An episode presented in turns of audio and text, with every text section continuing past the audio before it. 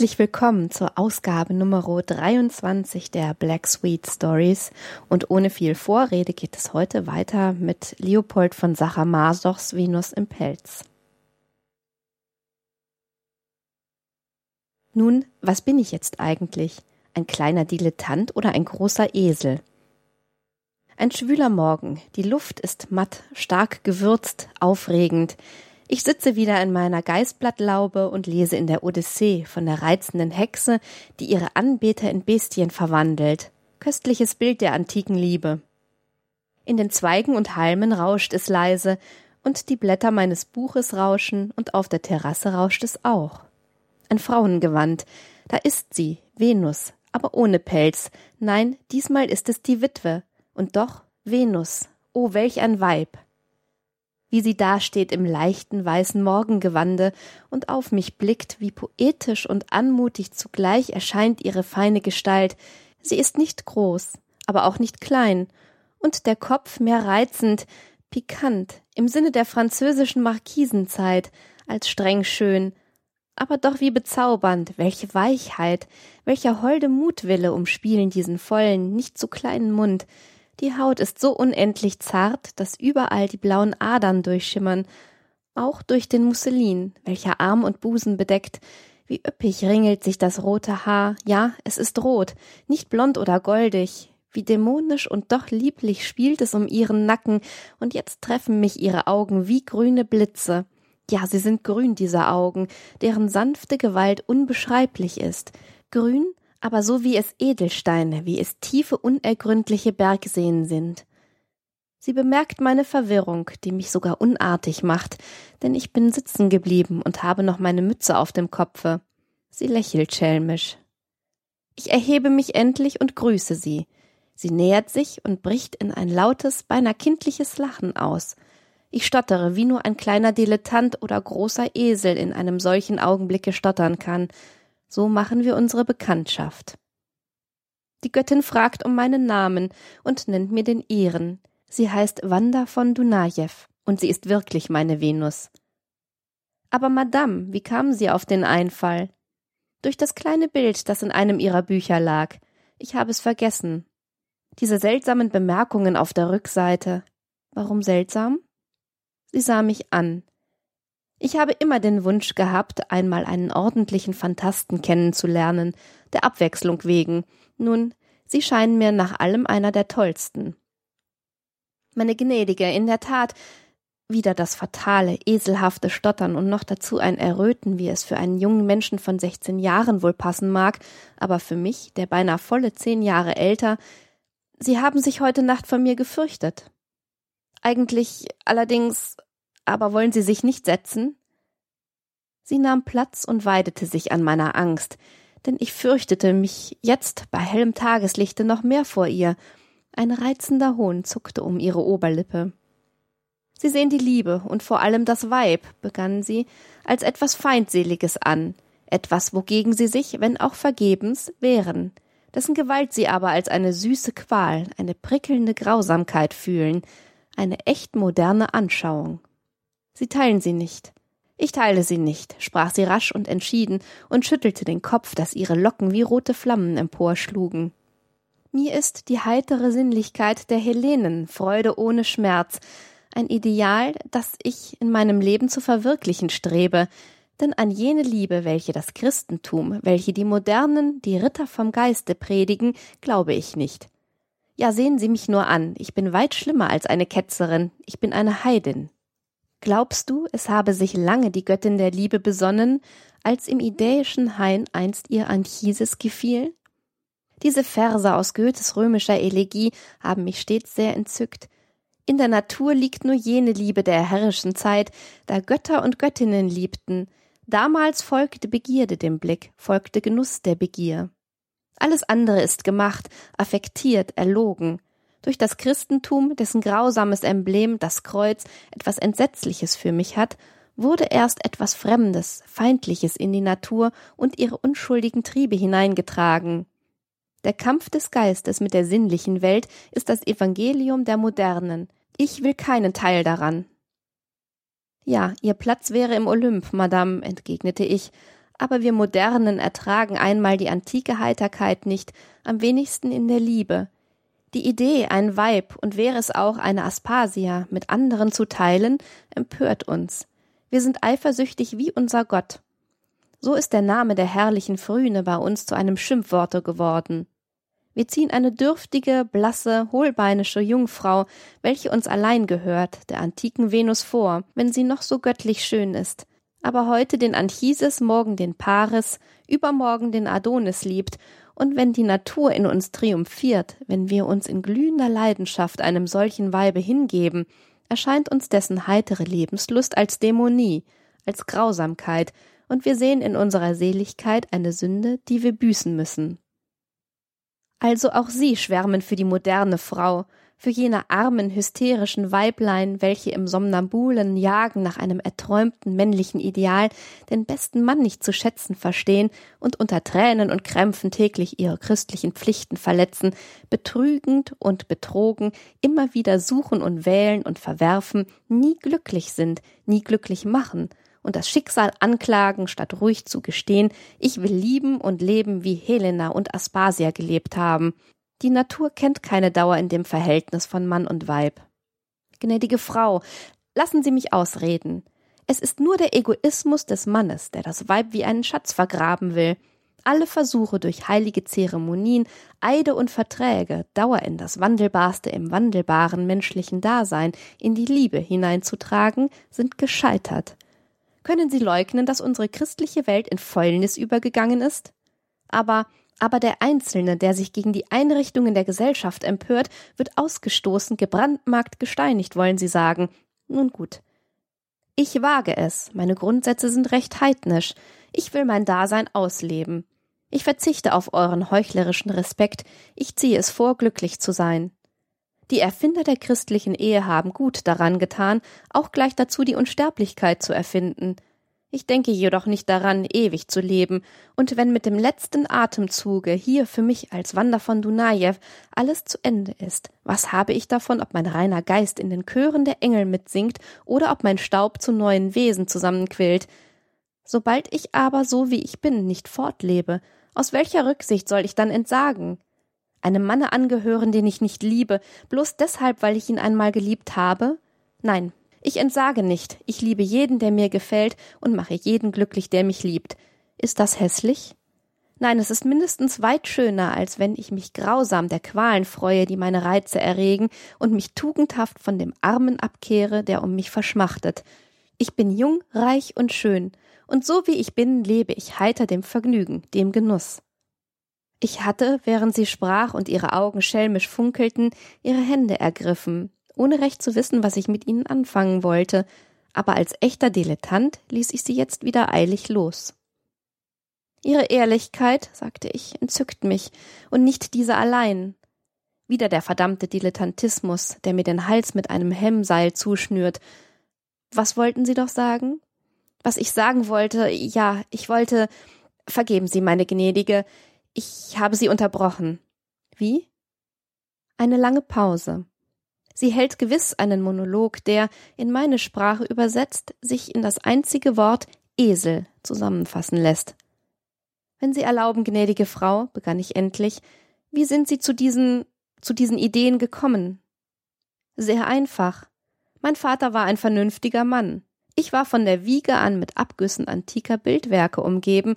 Ich las mit zehn Jahren den Gilles Blas, mit zwölf die Pucelle. Wie andere in ihrer Kindheit den Däumling, Blaubart, Aschenbrödel, nannte ich Venus und Apollo, Herkules und Laokoon meine Freunde. Mein Gatte war eine heitere, sonnige Natur, nicht einmal das unheilbare Leiden, das ihn nicht lange nach unserer Vermählung ergriff, konnte seine Stirne jemals für die Dauer umwölken. Noch die Nacht vor dem Tode nahm er mich in sein Bett, und während der vielen Monate, wo er sterbend in einem Rollsessel lag, sagte er öfter scherzend zu mir Nun, Hast du schon einen Anbeter? Ich wurde schamrot. Betrüge mich nicht, fügte er einmal hinzu, das fänd ich hässlich. Aber suche dir einen hübschen Mann aus oder lieber gleich mehrere. Du bist ein braves Weib, aber dabei noch ein halbes Kind. Du brauchst Spielzeug. Es ist wohl nicht nötig, Ihnen zu sagen, dass ich, solange er lebte, keinen Anbeter hatte, aber genug, er erzog mich zu dem, was ich bin, zu einer Griechin. Zu einer Göttin, fiel ich ein. Sie lächelte. Zu welcher etwa? Zu einer Venus. Sie drohte mit dem Finger und zog die Augenbrauen zusammen. Am Ende gar zu einer Venus im Pelz? Warten Sie nur, ich habe einen großen, großen Pelz, mit dem ich Sie ganz zudecken kann. Ich will Sie darin fangen, wie in einem Netz. Glauben Sie auch, sagte ich rasch, denn mir kam etwas in den Sinn, was ich, so ungewöhnlich und abgeschmackt es war, für einen sehr guten Gedanken hielt, Glauben Sie, dass Ihre Ideen sich in unserer Zeit durchführen lassen, dass Venus ungestraft in ihrer unverhüllten Schönheit und Heiterkeit unter den Eisenbahnen und Telegraphen wandeln dürfte? Unverhüllt gewiss nicht, aber im Pelz, rief sie lachend. Wollen Sie denn meinen sehen? Und dann, was dann? Schöne, freie, heitere und glückliche Menschen, wie es die Griechen waren, sind nur dann möglich, wenn sie Sklaven haben, welche für sie die unpoetischen Geschäfte des täglichen Lebens verrichten und vor allem für sie arbeiten. Gewiss, erwiderte sie mutwillig, vor allem braucht aber eine olympische Göttin wie ich ein ganzes Heer von Sklaven. Hüten Sie sich also vor mir. Warum? Ich erschrak selbst über die Kühnheit, mit der ich dieses Warum herausgebracht hatte, sie indes erschrak durchaus nicht. Sie zog ihre Lippen etwas empor, so dass die kleinen weißen Zähne sichtbar wurden, und sprach dann leichthin, als handel es sich um etwas, was nicht der Rede wert sei, wollen Sie mein Sklave sein? In der Liebe gibt es kein Nebeneinander, erwiderte ich mit feierlichem Ernst. Sobald ich aber die Wahl habe, zu herrschen oder unterjocht zu werden, scheint es mir weit reizender, der Sklave eines schönen Weibes zu sein. Aber wo finde ich das Weib, das nicht mit kleinlicher Zanksucht Einfluss zu erringen, sondern ruhig und selbstbewusst, ja streng zu herrschen versteht? Nun, das wäre am Ende nicht so schwer. Sie glauben, ich zum Beispiel, sie lachte und bog sich dabei weit zurück, ich habe Talent zur Despotin, die nötigen Pelze besitze ich auch. Aber Sie haben sich heute Nacht in allem Ernste vor mir gefürchtet. In allem Ernste. Und jetzt? Jetzt fürchte ich mich erst recht vor Ihnen. Wir sind täglich beisammen, ich und Venus, viel beisammen. Wir nehmen das Frühstück in meiner Geißblattlaube und den Tee in ihrem kleinen Salon. Und ich habe Gelegenheit, alle meine kleinen, sehr kleinen Talente zu entfalten. Wozu hätte ich mich in allen Wissenschaften unterrichtet, in allen Künsten versucht, wenn ich nicht imstande wäre, ein kleines, hübsches Weib, aber dieses Weib ist durchaus nicht so klein und imponiert mir ganz ungeheuer. Heute zeichnete ich sie, und da fühlte ich erst so recht deutlich, wie wenig unsere moderne Toilette für diesen Kameenkopf passt. Sie hat wenig Römisches, aber viel Griechisches in der Bildung ihrer Züge. Bald möchte ich sie als Psyche, bald als Astarte malen, je nachdem ihre Augen den schwärmerisch-seelischen oder jenen halb verschmachtenden, halb versengenden, müd-wollüstigen Ausdruck haben. Aber sie wünscht, dass es ein Porträt werden soll. Nun, ich werde ihr einen Pelz geben. Ach, wie konnte ich nur zweifeln, für wen gehört so ein fürstlicher Pelz, wenn nicht für sie? Ich war gestern Abend bei ihr und las ihr die römischen Elegien. Dann legte ich das Buch weg und sprach einiges aus dem Kopfe. Sie schien zufrieden, ja noch mehr, sie hing förmlich an meinen Lippen und ihr Busen flog. Oder habe ich mich getäuscht? Der Regen pochte melancholisch an die Scheiben, das Feuer im Kamin prasselte winterlich traulich, mir wurde so heimatlich bei ihr, ich hatte einen Augenblick allen Respekt vor dem schönen Weibe verloren und küsste ihre Hand, und sie ließ es geschehen. Dann saß ich ihr zu Füßen und las ihr ein kleines Gedicht, das ich für sie gemacht habe. Venus im Pelz. Setz den Fuß auf deinen Sklaven, teuflisch holdes Mythenweib, unter Myrten und Agaven hingestreckt den Marmorleib. Ja, nun weiter. Diesmal bin ich wirklich über die erste Strophe hinausgekommen, aber ich habe ihr an jenem Abend das Gedicht auf ihren Befehl gegeben und habe keine Abschrift, und heute, wo ich dies aus meinem Tagebuch herausschreibe, fällt mir nur diese erste Strophe ein. Es ist eine merkwürdige Empfindung, die ich habe, ich glaube nicht, dass ich in Wanda verliebt bin. Wenigstens habe ich bei unserer ersten Begegnung nichts von jenem blitzartigen Zünden der Leidenschaft gefühlt. Aber ich empfinde, wie ihre außerordentliche, wahrhaft göttliche Schönheit allmählich magische Schlingen um mich legt. Es ist auch keine Neigung des Gemütes, die in mir entsteht, es ist eine physische Unterwerfung, langsam, aber umso vollständiger. Ich leide täglich mehr, und sie, sie lächelt nur dazu. Heute sagte sie mir plötzlich, ohne jede Veranlassung, Sie interessieren mich. Die meisten Männer sind so gewöhnlich, ohne Schwung, ohne Poesie. In ihnen ist eine gewisse Tiefe und Begeisterung, vor allem ein Ernst, der mir wohltut. Ich könnte sie lieb gewinnen. Nach einem kurzen, aber heftigen Gewitterregen besuchen wir zusammen die Wiese und das Venusbild. Die Erde dampft ringsum, Nebel steigen wie Opferdünste gegen den Himmel, ein zerstückter Regenbogen schwebt in der Luft, noch tropfen die Bäume, aber Sperlinge und Finken springen schon von Zweig zu Zweig und zwitschern lebhaft, wie wenn sie über etwas hoch erfreut wären, und alles ist mit frischem Wohlgeruch erfüllt. Wir können die Wiese nicht überschreiten, denn sie ist noch ganz nass und erscheint von der Sonne beglänzt wie ein kleiner Teich, aus dessen bewegtem Spiegel die Liebesgöttin emporsteigt, um deren Haupt ein Mückenschwarm tanzt, welcher von der Sonne beschienen wie eine Aureole über ihr schwebt. Wanda freute sich des lieblichen Anblicks, und da auf den Bänken in der Allee noch das Wasser steht, stützt sie sich, um etwas auszuruhen, auf meinen Arm, eine süße Müdigkeit liegt in ihrem ganzen Wesen, ihre Augen sind halb geschlossen, ihr Atem streift meine Wange. Ich ergreife ihre Hand und, wie es mir gelingt, weiß ich wahrhaftig nicht. Ich frage sie, könnten Sie mich lieben? Warum nicht? erwidert sie und lässt ihren ruhigen, sonnigen Blick auf mir ruhen, aber nicht lange.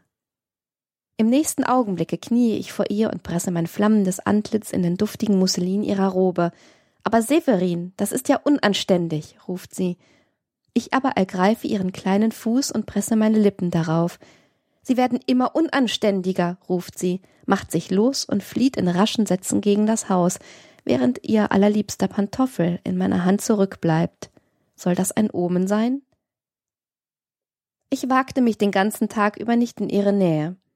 Gegen Abend, ich saß in meiner Laube, blickte plötzlich ihr pikantes rotes Köpfchen durch die grünen Gewinde ihres Balkons. Warum kommen Sie denn nicht? schrie sie ungeduldig herab. Ich lief die Treppe empor, oben verlor ich wieder den Mut und klopfte ganz leise an. Sie sagte nicht herein, sondern öffnete und trat auf die Schwelle. Wo ist mein Pantoffel? Er ist, ich habe, ich will, stotterte ich. Holen Sie ihn, und dann nehmen wir den Tee zusammen und plaudern. Als ich zurückkehrte, war sie mit der Teemaschine beschäftigt. Ich legte den Pantoffel feierlich auf den Tisch und stand im Winkel wie ein Kind, das seine Strafe erwartet. Ich bemerkte, dass sie die Stirne etwas zusammengezogen hatte und um ihren Mund etwas Strenges, Herrisches lag, das mich entzückte. Auf einmal brach sie in Lachen aus. Also, Sie sind wirklich verliebt? In mich? Ja, und ich leide dabei mehr, als Sie glauben. Sie leiden? Sie lachte wieder. Ich war empört, beschämt, vernichtet, aber alles ganz unnötig. Wozu? fuhr sie fort. Ich bin Ihnen ja gut, von Herzen gut. Sie gab mir die Hand und blickte mich überaus freundlich an. Und Sie wollen meine Frau werden? Wanda sah mich, ja, wie sah sie mich an? Ich glaube vor allem erstaunt und dann ein wenig spöttisch. Woher haben Sie auf einmal so viel Mut? fragte sie. Mut? ja den Mut überhaupt, eine Frau zu nehmen, und insbesondere mich. Sie hob den Pantoffel in die Höhe. Haben Sie sich so schnell mit diesem da befreundet? Aber Scherz beiseite. Wollen Sie mich wirklich heiraten? Ja. Nun, Severin, das ist eine ernste Geschichte. Ich glaube, dass Sie mich lieb haben, und auch ich habe Sie lieb, und was noch besser ist, wir interessieren uns füreinander. Es ist keine Gefahr vorhanden, dass wir uns so bald langweilen aber Sie wissen, ich bin eine leichtsinnige Frau, und eben deshalb nehme ich die Ehe sehr ernst, und wenn ich Pflichten übernehme, so will ich sie auch erfüllen können.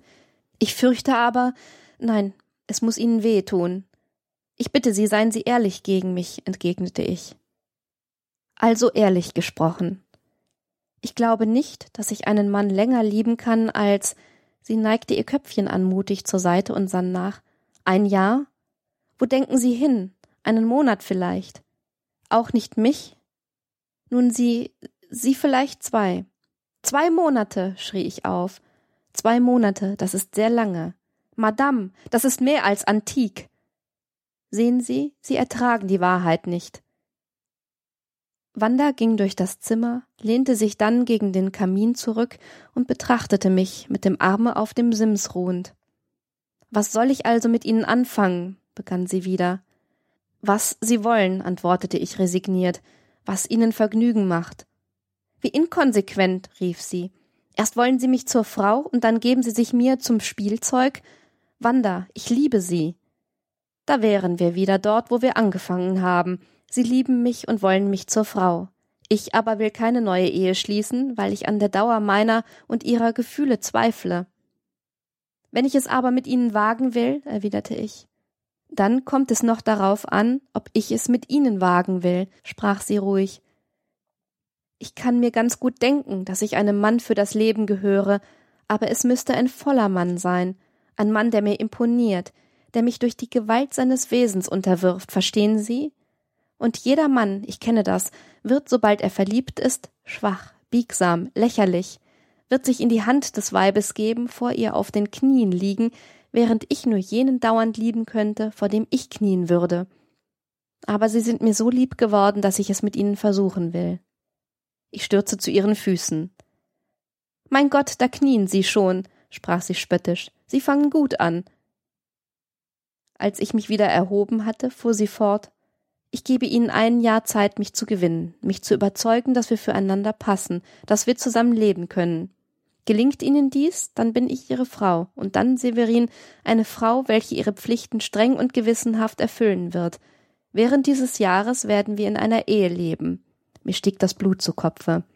Auch ihre Augen flammten plötzlich auf. Wir werden zusammenwohnen, fuhr sie fort, alle unsere Gewohnheiten teilen, um zu sehen, ob wir uns ineinander finden können. Ich räume Ihnen alle Rechte eines Gatten, eines Anbeters, eines Freundes ein. Sind Sie damit zufrieden? Ich muss wohl. Sie müssen nicht. Also ich will. Vortrefflich, so spricht ein Mann. Da haben Sie meine Hand. Seit zehn Tagen war ich keine Stunde ohne sie, die Nächte ausgenommen. Ich durfte immerfort in ihre Augen sehen, ihre Hände halten, ihren Reden lauschen, sie überall hin begleiten. Meine Liebe kommt mir wie ein tiefer, bodenloser Abgrund vor, in dem ich immer mehr versinke, aus dem mich jetzt schon nichts mehr retten kann. Wir hatten uns heute Nachmittag auf der Wiese zu Füßen der Venusstatue gelagert. Ich pflückte Blumen und warf sie in ihren Schoß, und sie band sie zu Kränzen, mit denen wir unsere Göttin schmückten. Plötzlich sah mich Wanda so eigentümlich, so sinnverwirrend an, dass meine Leidenschaft gleich Flammen über mich zusammenschlug. Meiner nicht mehr mächtig, schlang ich meine Arme um sie und hing an ihren Lippen, und sie, sie presste mich an ihre wogende Brust. Sind Sie böse? fragte ich dann. Ich werde nie über etwas böse, was natürlich ist, antwortete sie. Ich fürchte nur, Sie leiden. Oh, ich leide furchtbar. Armer Freund, sie strich mir die wirren Haare aus der Stirne. Ich hoffe aber, nicht durch meine Schuld.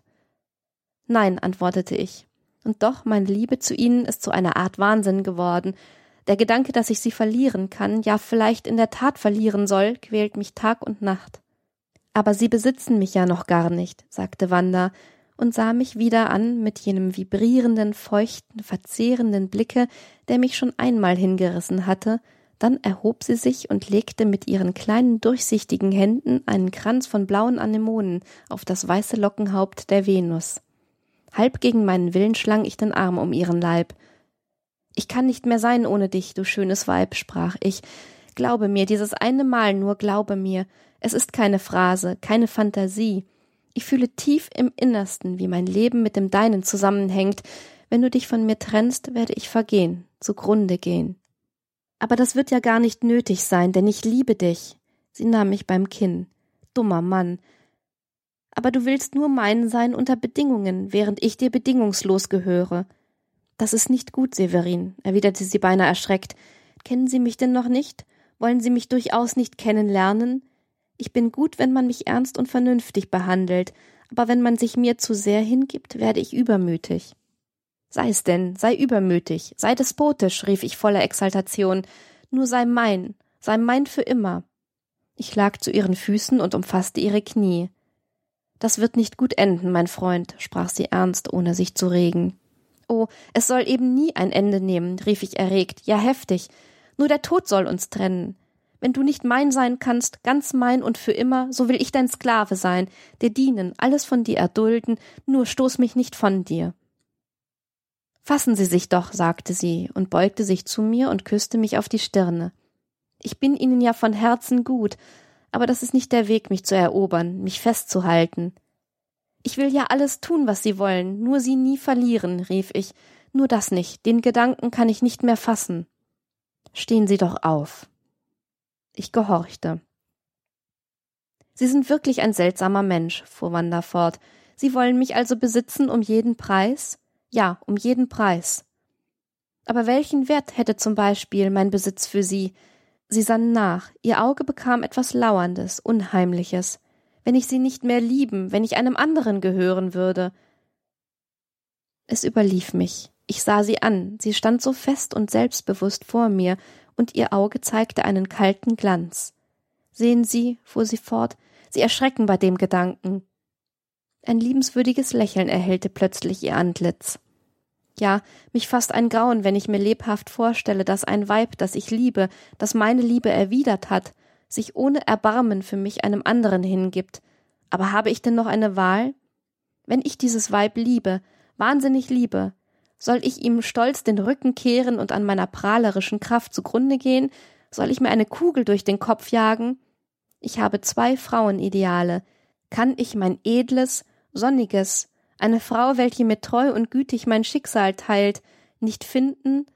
Nun, dann nur nichts Halbes oder Laues, dann will ich lieber einem Weibe ohne Tugend, ohne Treue, ohne Erbarmen hingegeben sein. Ein solches Weib in seiner selbstsüchtigen Größe ist auch ein Ideal. Kann ich nicht das Glück der Liebe voll und ganz genießen, dann will ich ihre Schmerzen, ihre Qualen auskosten bis zur Neige, dann will ich von dem Weibe, das ich liebe, misshandelt, verraten werden, und je grausamer, umso besser. Auch das ist ein Genuss. Sind Sie bei Sinnen? rief Wanda. Ich liebe Sie so mit ganzer Seele, fuhr ich fort, so mit allen meinen Sinnen, dass Ihre Nähe, Ihre Atmosphäre mir unentbehrlich ist, wenn ich noch weiterleben soll. Wählen Sie also zwischen meinen Idealen, Machen Sie aus mir, was Sie wollen, Ihren Gatten oder Ihren Sklaven. Gut denn, sprach Wanda, ihre kleinen, aber energisch geschwungenen Brauen zusammenziehend. Ich denke mir das sehr amüsant, einen Mann, der mich interessiert, der mich liebt, so ganz in meiner Hand zu haben. Es wird mir mindestens nicht an Zeitvertreib fehlen. Sie waren so unvorsichtig, mir die Wahl zu lassen. Ich wähle also. Ich will, dass Sie mein Sklave sind, und ich werde mein Spielzeug aus Ihnen machen. Oh, tun Sie das, rief ich halb schauernd, halb entzückt. Wenn eine Ehe nur auf Gleichheit und Übereinstimmung gegründet sein kann, so entstehen dagegen die größten Leidenschaften durch Gegensätze. Wir sind solche Gegensätze, dass sie sich beinahe feindlich gegenüberstehen, daher diese Liebe bei mir, die zum Teil Hass, zum Teil Furcht ist.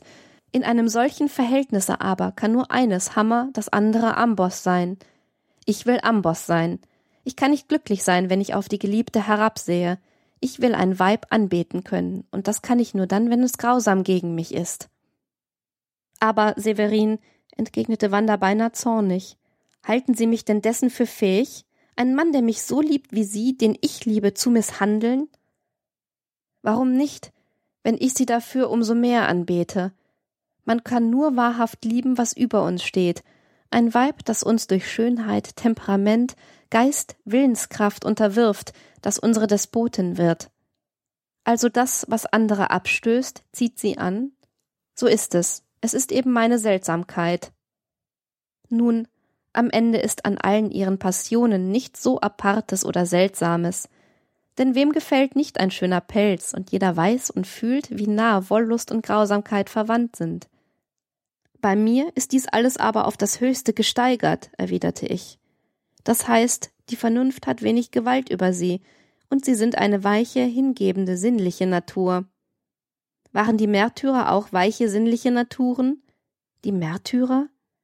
Im Gegenteil, es waren übersinnliche Menschen, welche im Leiden einen Genuss fanden, welche die furchtbarsten Qualen, ja den Tod suchten, wie andere die Freude, und so ein übersinnlicher bin ich, Madame. Geben Sie nur acht, dass Sie dabei nicht auch zum Märtyrer der Liebe, zum Märtyrer eines Weibes werden. Und damit beschließen wir den zweiten Teil von Leopold von Sachamasochs Venus im Pelz. Ich verabschiede mich. Ich wünsche euch eine wunderbare Zeit bis zur nächsten Folge der Black Sweet Stories. Hoffe, dass ihr dann wieder mit zuhört und sage Tschüss.